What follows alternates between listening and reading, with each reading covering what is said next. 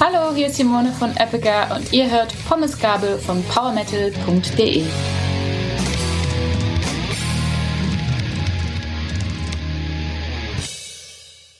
Ja, herzlich willkommen zu einer neuen Folge von Pommesgabel, den Podcast von powermetal.de.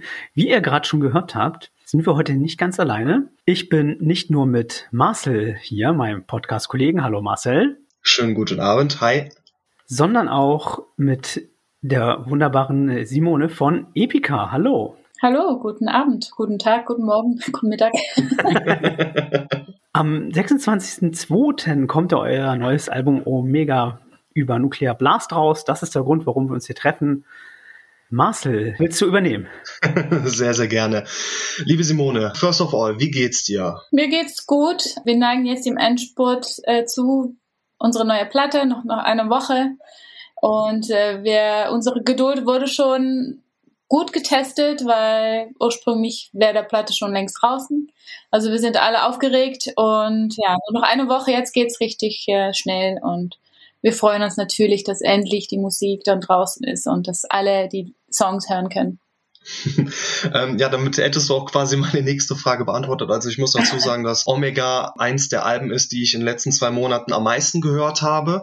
Und da wäre jetzt auch meine nächste Frage gewesen, wie macht sich denn eure Vorfreude auf die Veröffentlichung am 26. bemerkbar? Also wir haben uns was Besonderes ausgedacht, auch um unsere Vorfreude zu teilen mit unseren Fans und Epicans, wie wir es gerne nennen. Und wir haben eine Art Adventskalender gebastelt, wo wir jeden Tag auf unsere Social Media gibt's halt ein Türchen und da können unsere Fans ganz tolle Sachen gewinnen. Und es ist jeden Tag was Neues, bis dann am 26. der Platte draußen ist. Und es ist auch sehr gut angekommen, das macht sehr viel Spaß. Und viele Fans haben sich auch schon bedankt, jetzt gerade in diese schwierige Zeit, dass wir was extra Schönes machen. Und es ist einfach, um die Vorfreude nochmal ja, größer zu machen. Ich finde ja gerade so in der Weihnachtszeit Adventskalender, das steigt ja quasi die Vorfreude auf den Heiligen Abend, auf die Weihnachtstage und dass man das dann auch mal unterjährig macht, finde ich großartig. Auch die Idee, dann einfach diese Vorfreude auf ein Ereignis, wie beispielsweise eine Albumveröffentlichung zu schnüren, das ist schon, ist schon was Schönes und für die Fans auf jeden Fall ein Mehrwert. Ja, finde ich auch. mhm, toll. Sag mal, Simone, bevor wir ähm, noch mit dem Album weitermachen, muss mir erstmal erklären, wie es eigentlich kommt, dass du so fließend Deutsch sprichst. das ist eine kleine Überraschung für uns gewesen. Wir hatten eigentlich das Interview erst auf Englisch vorbereitet und dann aber sind recherchiert und gesehen, oh, sie spricht ja fließend Deutsch. Ja, so gut wie es geht, halt 90 Prozent klappt. Ich wohne auch seit ein ähm, paar Jahren in Deutschland und also mein Ehemann ist deutsch, deswegen. Ah, okay. wunderbar. Unser Podcast, die heißt ja Pommesgabel. Mhm. Es ist ja eigentlich eine Gabel, mit der man Pommes isst. Es ist auch ein Synonym für die Teufelshörner an der Metal-Szene. Gibt es so ein Wort auch auf Niederländisch für die Devil Horns? Nee, eigentlich nicht. Nee, wir haben kein Friedevork, wäre das auf Holländisch übersetzt. Pommesgabel, Friedevork. Okay. Aber ich habe selber schon in der Vergangenheit, in Holland sind Pommes ja was Größeres. Die Holländer lieben Pommes und Kartoffeln. Und immer wieder die verdammte kleinen Plastik-Pommes-Gabel, die immer abgebrochen sind. Und da hatte ich tatsächlich schon mal ein paar Mal so ein Pommes-Gabel-Metal-Hörner dabei. Aber da ist es immer noch suchen, wo ist das abgebrochene Stück geblieben. Ja. Oh, das ist furchtbar. ja. Und wenn du da mal drauf beißt, äh, herrlich. Aua. Simone, ich habe gelesen, dass das kommende Album Omega heißt es. Das ist euer achtes Album. Und ihr habt an diesem Album wieder komplett als Band gearbeitet. Also wirklich, ihr habt euch da in einem Raum versammelt und dann wirklich akribisch als Band an den einzelnen Songs getüftelt. Deiner Meinung nach, wo liegen denn die Vorteile, so intim und intensiv als Band, als musikalische Familie an Songs und einem Album zu arbeiten? Ja, man hat auf diese Art und Weise eine viele schnellere Austausch von musikalischen Ideen. Man kommt viel schneller voran. Äh, man kommt auch zum ganz anderen Endergebnisse, als wenn man das so digital macht und die Songs hin und her schickt und dann immer wieder wartet, bis der Kollegen sich das angehört hat und hoffentlich hat er in diesem Moment auch Inspiration und ist er kreativ, hat er Bock, was zu machen. Und da waren wir alle in den gleichen Mindset sozusagen. Von morgens bis abends haben wir halt Musik gemacht und haben hin und her gepuzzelt, immer wieder in andere Konstellationen zusammengearbeitet. Jos, unser Producer, saß im Wohnzimmer mit seinem Studio Und ich habe immer wieder mit Jos und dann den Hauptkomponist von welcher Song dann auch an Gesangmelodien gearbeitet. Wenn ich da mal eine freie Minute hatte, habe ich mich auch zurückgezogen in mein Zimmer und habe dort weiter an den Songs gearbeitet. Jeder hat so sein eigenes Homestudio dabei gehabt und konnte dann auch unabhängig von den anderen weiterarbeiten. Und aus jeder Ecke vom Haus kam sozusagen Musik und ist das eigentlich selbst, wie sagt man das, selbstverständlich, ja? Mhm. Dass viele Bands das so machen, aber einige wissen nicht, dass wir in vier verschiedenen Ländern wohnen und wir uns zwischen unsere Tourneen äh, uns nicht noch treffen können, weil wir da auch noch ein bisschen Zeit mit Familie und Freunde verbringen möchte. Bevor diese Platte, bevor wir angefangen haben, die zu schreiben und aufzunehmen, hatten wir auch eine Sabbatical, also waren wir schon länger nicht mehr auf Tournee und haben das dann auch so geplant, dass wir keine andere Shows, keine andere Sachen hatten in unser Kalender, damit wir uns völlig auf die neue Platte konzentrieren konnten. Und das war, war schön. Morgens gefrühstückt zusammen, abends gekocht und danach nochmal Rotwein ähm, in, in der Küche getrunken und einfach mal, ja, eine schöne Woche miteinander erlebt auch. Das klingt so ein bisschen wie äh, Jugendherberge, wie Klassenfahrt. Ja, genau, aber dann äh, 18 plus. es gibt ja diesen, ja, diese Kategorie des Female Fronted Metal, die ja Epica auch gehört in gewissermaßen. Die hat ja in den letzten 10 bis 15 Jahren, würde ich sagen, einen großen Zuwachs bekommen.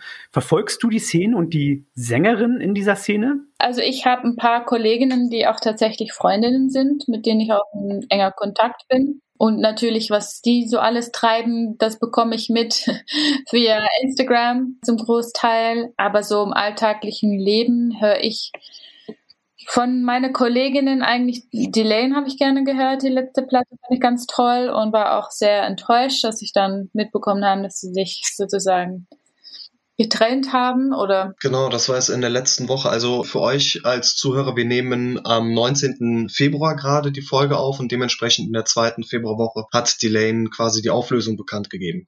Genau, ja, und das, das fand ich halt sehr schade, weil Delane war ja auch eins der Bands, die so ein bisschen in die gleiche Zeit wie Epica angefangen haben. Und Amaranth, Band aus Schweden, finde ich auch ganz toll. Deren letzte Platte, die waren lustigerweise gleichzeitig mit uns im Studio und die hatten halt auch diesen Lockdown. Und dann haben wir uns auch täglich äh, online getroffen und ausgetauscht. Und die haben sich halt entschieden, die Platte trotzdem im Oktober äh, rauszubringen. Und wir haben uns entschieden, es zu verschieben auf Februar, weil wir wussten, die Tourneen und so können alle nicht stattfinden. Aber trotzdem finde ich die Platte geil. Delane hat ja deren Platte am Anfang der Corona-Pandemie rausgebracht, im Februar, und Amaranth in am Geburtstag meines Sohnes am 2. Oktober kam die Platte raus. Und das sind die Platten, die ich tatsächlich gerne gehört habe. Und sonst, mein Sohn hat seinen eigenen Playlist auf Spotify und das müssen wir uns auch täglich anhören. Und das ist ein Mix aus viel. Es war am Anfang Metal und Rock und jetzt geht er ein bisschen eher so eine Pop-Richtung. Äh, ja, mal sehen. Ja gut, aber äh, wenn wir dreimal so ein bisschen nach hinten blicken, wie damals wir unsere Setlisten oder unsere Playlisten zusammengestellt haben, da war ja auch alles kreuz und quer quasi dabei. Alles, was uns irgendwie ein gutes Gefühl gegeben hat. Alles, was im Radio lief, Kassette aufgenommen. Klick. Ja. Wie gesagt, Simone, ich habe ja in den letzten Wochen sehr häufig äh, Omega gehört, aber jetzt nicht nur aufgrund der jetzigen Platte, sondern auch aufgrund der, der letzten äh, Epica-Alben, glaube ich, dass, dass ihr so eine Art neuen Stil des Symphonic Metals entwickelt habt. Also er ist wesentlich kraftvoller und facettenreicher und meines Erachtens auch tiefgründiger als viele weitere Releases im Symphonic Metal Bereich, die ich so in den letzten Wochen und Monaten gehört habe. Denkst du, dass dass Epica einen neuen Stil, einen neuen Metal-Stil so in den letzten Jahren herauskristallisiert hat? Oder würdest du euch immer noch unter dem Banner Symphonic Metal sehen? Wenn ich, wenn ich Epica irgendwie einen Namen geben müsste, um unsere Musik zu definieren, würde ich eher Cinemetal sagen. Äh, es ist nicht nur symphonisch, aber es ist auf, es hat auch eine ganz große Kino-Flair, ja, genau. Also wenn ich bestimmte Lieder wie zum Beispiel Code of Life oder King of Heaven höre, dann hört sich das für mich fast wie Soundtrack an, also Soundtrack Metal. also im Grunde sind wir schon eine symphonische Metal-Band, mhm. aber es gibt einige verschiedene Einflüsse aus der Metal-Szene, die vorbeikommen und wir scheuen uns auch nicht davor, ein bisschen zu experimentieren. Äh, wir haben ja sechs Bandmitglieder, die alle so ein bisschen einen anderen musikalischen Hintergrund haben. Äh, und alle Jungs schreiben selber Lieder und die sind auch alle unterschiedlich. Und ich glaube, das ist auch ein bisschen Kraft von Epica, dass wir sehr vielseitig sind, aber trotzdem unseren eigenen Sound haben. Absolut. Ist denn diese etwas krassere Herauskristallisierung von diesem cineastrischen deines Erachtens der Hauptunterschied zwischen der aktuellen Scheibe, also der kommenden Scheibe und The Holographic Principle von 2016? Also ich finde, der Holographic Principle war am, am Ende eine geile Platte, aber die war mir zu ADAD irgendwie oder ADADs, ich weiß nicht, wie man es auf Deutsch sagt. Auf Holländisch sagt man ADAD. zu voll, zu, zu viel äh, in your face. Und wir wollten auf Omega ein bisschen mehr Platz schaffen, bisschen mehr Ruhe kreieren, auch mehr Aufmerksamkeit für Gesang. Äh, wir haben ja mit Gesang ähm, Melodien schreiben früher angefangen, also im Schreibprozess. Und beim The Holographic Principle war es so, dass das ganz am Ende dann noch dazu kam und da waren die Songs schon komplett voll mit tausend äh, Schichten Musik. Und das war dann am Ende, glaube ich, zu viel, so ein Overload an Melodien. Und bei Omega wollten wir halt ein bisschen zurück, äh, ein bisschen mehr Gleichgewicht kreieren. Der Mix von unserer Alben auch sollte nicht diese Wall of Sound sein. Es soll halt einfacher sein, das, oder angenehmer sein, das Album von Anfang bis zu Ende zu hören. Mein Gesang wurde halt weniger compressed. Also ich finde, es hört sich organischer an im Vergleich zu der, der Holographic Principle. Und wir haben dieses Mal auch ein Orchester gearbeitet in Prag, Tschechien. Wir haben einen Kinderchor, wir haben einen Erwachsenenchor und äh, wir haben schon einige Sachen anders gemacht. Aber ich glaube, da wir auch als Band viel mehr zusammengearbeitet haben an unsere Songs, ist es alles viel besser aufeinander abgestimmt. Und bei der Holographic Principle wurde teilweise geschrieben, währenddessen wir auf Tournee waren, um unsere Platte The Quantum Enigma zu promoten. Also das war alles eine sehr hektische Zeit in unserem Leben und Omega kam halt nach so einem schönen Ruhepunkt in unsere Karriere. Und das hört man auch, glaube ich. Ich finde, es ist ausgeglichener und mehr mit sich und der Welt im Reinen. Mhm. Ja, und gleichzeitig sehr, sehr lebendig. Ne? Das ist das, wo jetzt gerade gesagt hast, ich habe mit einem echten Orchester aufgenommen und äh, das hört man auf jeden Fall. Du hast ja gerade schon gesagt, das letzte Album war ja ein Konzeptalbum. Hm, war es denn befreiend, ich sag mal, ein thematisch jetzt nicht so enges Album zu schreiben? Also diese Platte ist trotzdem noch sehr eng verbunden, auch mit der Holographic Principle. Und wir haben im Grunde genommen offiziell nur eine Platte, eine offizielle Konzeptalbum, das ist The Divine Conspiracy. Sonst sind wir eigentlich immer mit ja, gleiche Themen beschäftigt. Und bei The Quantum Enigma hat eigentlich, nein, stimmt nicht, eigentlich bei Design Universe hat Mark schon angefangen, über Quantum Physiker zu schreiben. Und das ist auch schon elf Jahre her. Da gab es auch schon der erste Kingdom of Heaven. Und jetzt auf Omega gibt es der dritte und letzte Kingdom of Heaven. Eins, eins der größere Verbindungsfaden sozusagen, der rote Linie durch allem ist dieses Gleichgewicht vom Dunkel und Licht, dieses Yin-Yang, was wir in uns selber tragen, das wieder zurück im, im Gleichgewicht zu kriegen. Und dann auch in Kombination mit die, diese Theorie der Omega Point, dass das Spirituelle und Wissenschaftliche zusammenkommt. Also, dass die denken, dass im Universum alles zu einem finaler Punkt kommt. Und das war eine Theorie, was Mark, mein Kollegen, der auch die Hälfte vom Texten schreibt, was er sehr faszinierend fand und ursprünglich auch die, unsere Platte The Omega Point äh, als Namen geben wollte. Aber da haben wir gemeint, Omega hört sich irgendwie besser an. Wir haben uns immer entschieden für lange Albentitel. Lassen wir das mal jetzt durchbrechen, diese Tradition, und noch ein Epica Omega. Und das war's. Das klingt aber auch wie aus einem Guss. Also ist quasi dieses Yin und Yang auch das übergeordnete Konzept der Scheibe oder zumindest geht es da thematisch darum. Ja, genau, das kommt ja in einige Texten wieder zurück. Mark hat sich die Emerald Tablets auch als Inspiration genommen. Das sind die älteste, wie sagen wir das, Weisheits Steine, den es gibt. Und da gibt's auch eine Übersetzung auf Englisch. Das habe ich mir auch grob angeschaut. Aber das war auch eine, ja, eine Inspiration, Quelle für Marc. Für mich ist es auch mein persönliches Leben, was halt auch in unserer Gesellschaft passiert, in unserer Welt. So Sachen wie Klimawandel, Genome Editing, das kommt auch alles auf der Platte vorbei. Also es sind immer rezente Themen und weiterhin auch alles sehr spirituell angehaucht. Du hast auch vorhin schon den dritten Kingdom of Heaven Teil erwähnt. Für mich so als objektiven Hörer das Herzstück des Albums mit äh, über 13 Minuten. Was war denn für euch so der Grund, diese Story von Kingdom of Heaven sieben Jahre nach dem zweiten Teil The Quantum Enigma quasi nochmal ähm, oder zu einem finalen Abschluss zu finden? Und worum geht es dann in der Trilogie deiner Meinung nach? Also die Trilogie wurde vom Text und Musik auch zum größten Teil von Mark kreiert. Und äh, in Kingdom of Heaven geht es auch darum, dass die Wissenschaft und Spiritualität zusammenkommen müssen, um herauszufinden, was der wirkliche Bedeutung von das Leben ist, sozusagen.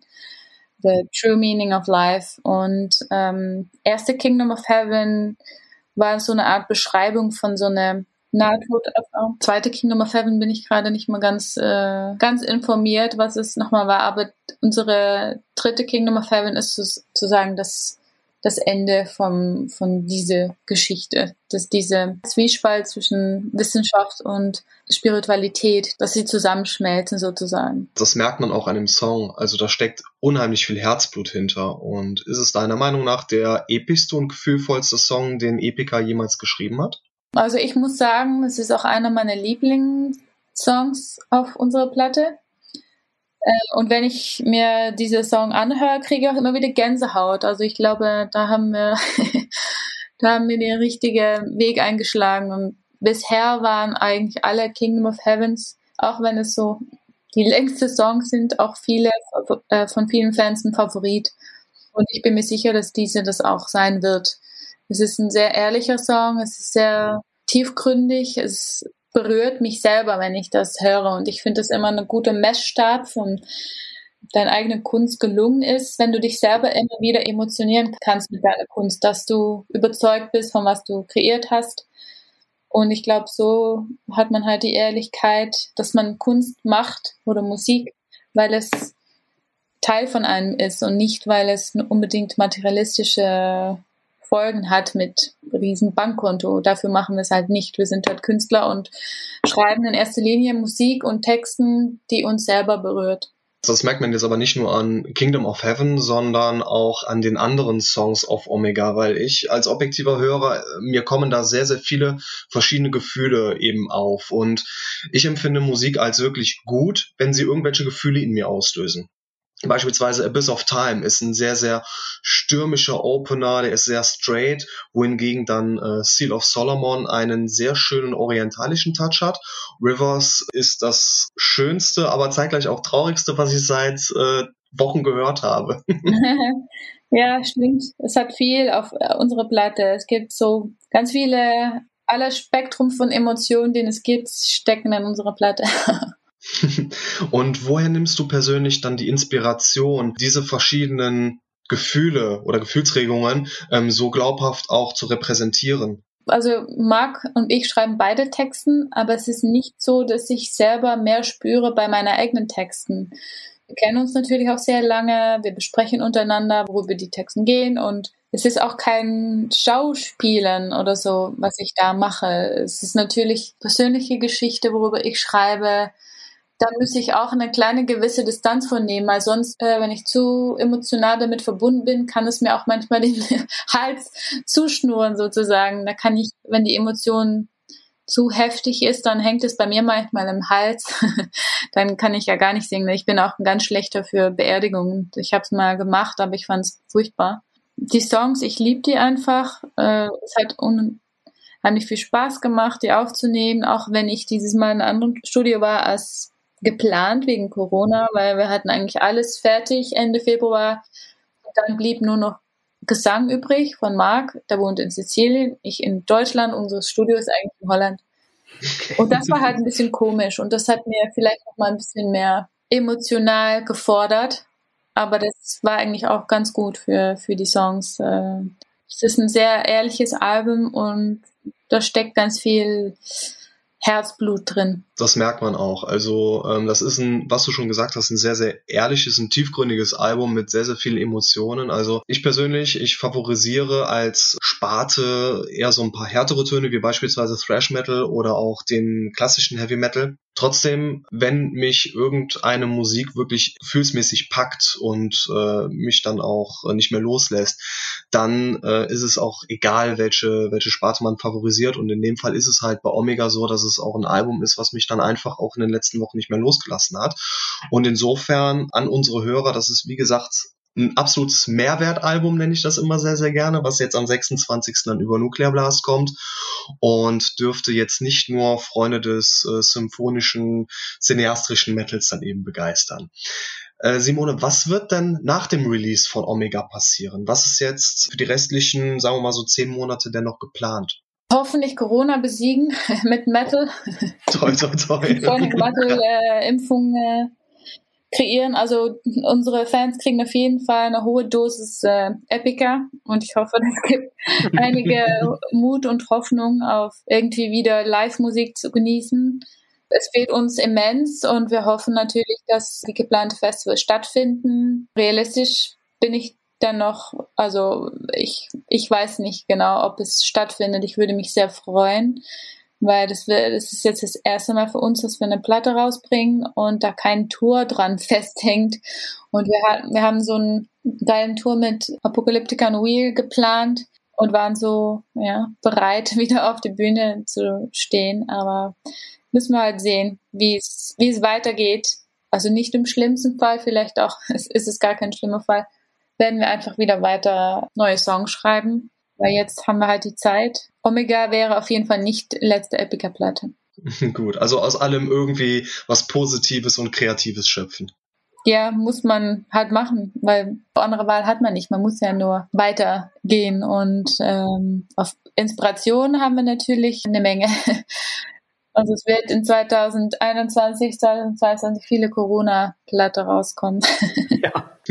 Hört man öfter, finde ich jetzt auch Bands, die sagen, ja, äh, durch die Pandemie haben sie erst die Möglichkeit bekommen, auch nochmal intensiver Songs zu schreiben, ja, irgendwie nochmal genauer zu gucken, was wollen sie eigentlich genau schreiben, weil man mehr Zeit hat, ne?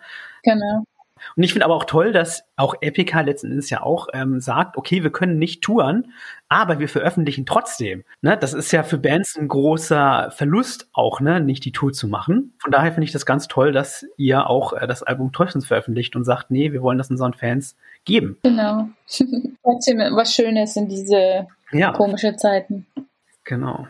Dein Gesang ist ja sehr stark im Fokus. Hast du eigentlich Gesangsunterricht gehabt und übst du immer noch? Ähm, trainierst du deine Stimme immer noch regelmäßig? Ich trainiere sie gerne, aber meine Männer freuen sich nicht, weil es manchmal zu laut ist. Aber ich habe auch gesagt, ich kann jetzt nicht auf Tournee gehen. Ich habe diese Energie in mir und es muss irgendwie raus. Und das schaffe ich nur durch Gesang. Und das wird manchmal richtig laut. Also die beiden sitzen da mit Kopfhörer oder halten die Ohren zu. Nicht, weil es nicht schön ist, aber weil es einige Dezibel hat. Ja, das kann ich mir vorstellen. Aber ich habe früher Gesangunterricht bekommen für also Popmusik, äh, Jazz, klassisch. Ich habe ja Musical gesungen, habe ja im Chor gesungen und einige Workshops gemacht. Uh, Im Moment habe ich keinen Gesangunterricht, aber ich versuche trotzdem bei jeder Platte mich wieder zu verbessern und äh, die Musik zu geben, was sie verdient, was sie braucht. Ich mag es auch sehr abwechslungsreich zu singen, obwohl wenn ich dann klassisch singe, denke ich immer wieder, da, das liebe ich auch sehr, weil es halt eine ganz besondere Art von Gesang ist, weil die Stimme sich so verändert und ich finde den Klang einfach wunderschön äh, beim klassischen Gesang. Aber das nur bei Epica zu machen, wäre dann nach einer Weile ein bisschen langweilig und deswegen wechsle ich das so ab mit auch ein bisschen Pop und Rock und Belting und versuche so viel wie möglich von meiner Stimme zu zeigen. Als Abschlussfrage, es gibt ja sehr viele junge Symphonic Metal Bands, die jetzt so an die Tagesoberfläche kommen. Wäre denn das auch quasi dein Tipp oder dein Hinweis an jene junge Symphonic Metal Bands, sich einfach mal ähm, ja ein bisschen auszuprobieren, um dann irgendwann solch ein Album wie Omega dann herauszubringen? Oder was würdest du denen so als Tipp geben? Also halte durch, würde ich sagen. Bleib produktiv. Es gibt ja auch so eine Art Trial and Error. Es gibt einige Songs, wo man anfängt zu schreiben und man denkt, es wird nichts, leg's kurz auf der Seite und schau nach ein paar Tagen, Wochen wieder. Vielleicht kommt die Inspiration zurück. Heutzutage ist das Internet auch ein gutes Tool, mit anderen Musikern in Kontakt zu kommen. Wir sind jetzt mittlerweile auch verstreut über Europa und schaffen es trotzdem, eine Platte zu schreiben. Das finde ich irgendwie das Schöne an äh, unsere digitale Welt sozusagen. Also benutzt das Internet, sei fleißig, gib nie auf, höre auf dein Bauchgefühl. Das ist ein sehr, sehr schönes Schlusswort. Auf euer Bauchgefühl habt ihr wahrscheinlich dann auch bei Omega gehört und drum ist es dann auch dementsprechend das Album geworden, was es geworden ist. Vielen lieben Dank, dass du Teil unserer Folge warst. Unsere treuen Leser, die werden jetzt wissen, welche abschließende Frage quasi kommt. Es geht nämlich um den aktuellen Lieblingssong. Simon, du hast noch einen Augenblick Zeit, äh, dir deinen Liebling herauszupicken, denn ich frage erstmal Jakob, mein lieber Kollege, was ist denn dein momentaner Ohrwurm? Welcher Song geht dir nicht mehr aus dem Kopf? Ja, danke für die Frage. Diesmal freue ich mich auch auf die Frage. Es ist sonst nicht so meine Lieblingsfrage, aber es ist tatsächlich äh, der neue Song von Gojira, Born for One Thing. Super Teil. Bei dir? Meiner, ähm, der hatte ein bisschen was mit deiner Antwort zu tun, Simone, ähm, als wir über Gefühle gesprochen haben, dass auch manchmal Gefühle einen packen und einem die Kehle zuschnüren, weil sie eben so über einen hinwegkommen. Und ähm, bei mir ist es Nightwish, The Greatest Show on Earth, einer der ganz, ganz wenigen Songs, wo ich beim ersten Hören absoluten Gefühlsoverkill hatte. Der hat mich jetzt auch seit einigen Tagen nicht mehr in Ruhe gelassen. Und Simone, was ist denn dein absoluter derzeitiger Lieblingssong? Also da ähm, ich jetzt auch manchmal so eine gesunde Dosis äh, an fröhliche Musik brauche, höre ich sehr gerne auch The Weekend at Blinding Lights, weil es einfach ein bisschen Traurigkeit wegnimmt von Corona-Pandemie und ähm, ich vermisse natürlich auch meine Freunde, meine Familie und das muntert mich einfach auf und das brauche ich im Moment. Absolut. Gerade jetzt sind Muntermacher ganz, ganz wichtig. Insofern, liebe Zuhörer, vielen lieben Dank fürs Zuhören und ähm, wie ihr die äh, Frontfrau von Epica schon, wie ihr von ihr schon gehört habt, lasst euch nicht unterkriegen, passt auf euch auf und gehabt euch wohl. Insofern, Simone, vielen lieben Dank, dass du Teil unserer Show warst. Bitte, sehr gerne und danke, dass ich hier dabei sein durfte. Jakob und ich, wir wünschen euch einen wunderschönen Resttag und Abend. Bis dann. Tschüss. Ciao. Tschüss.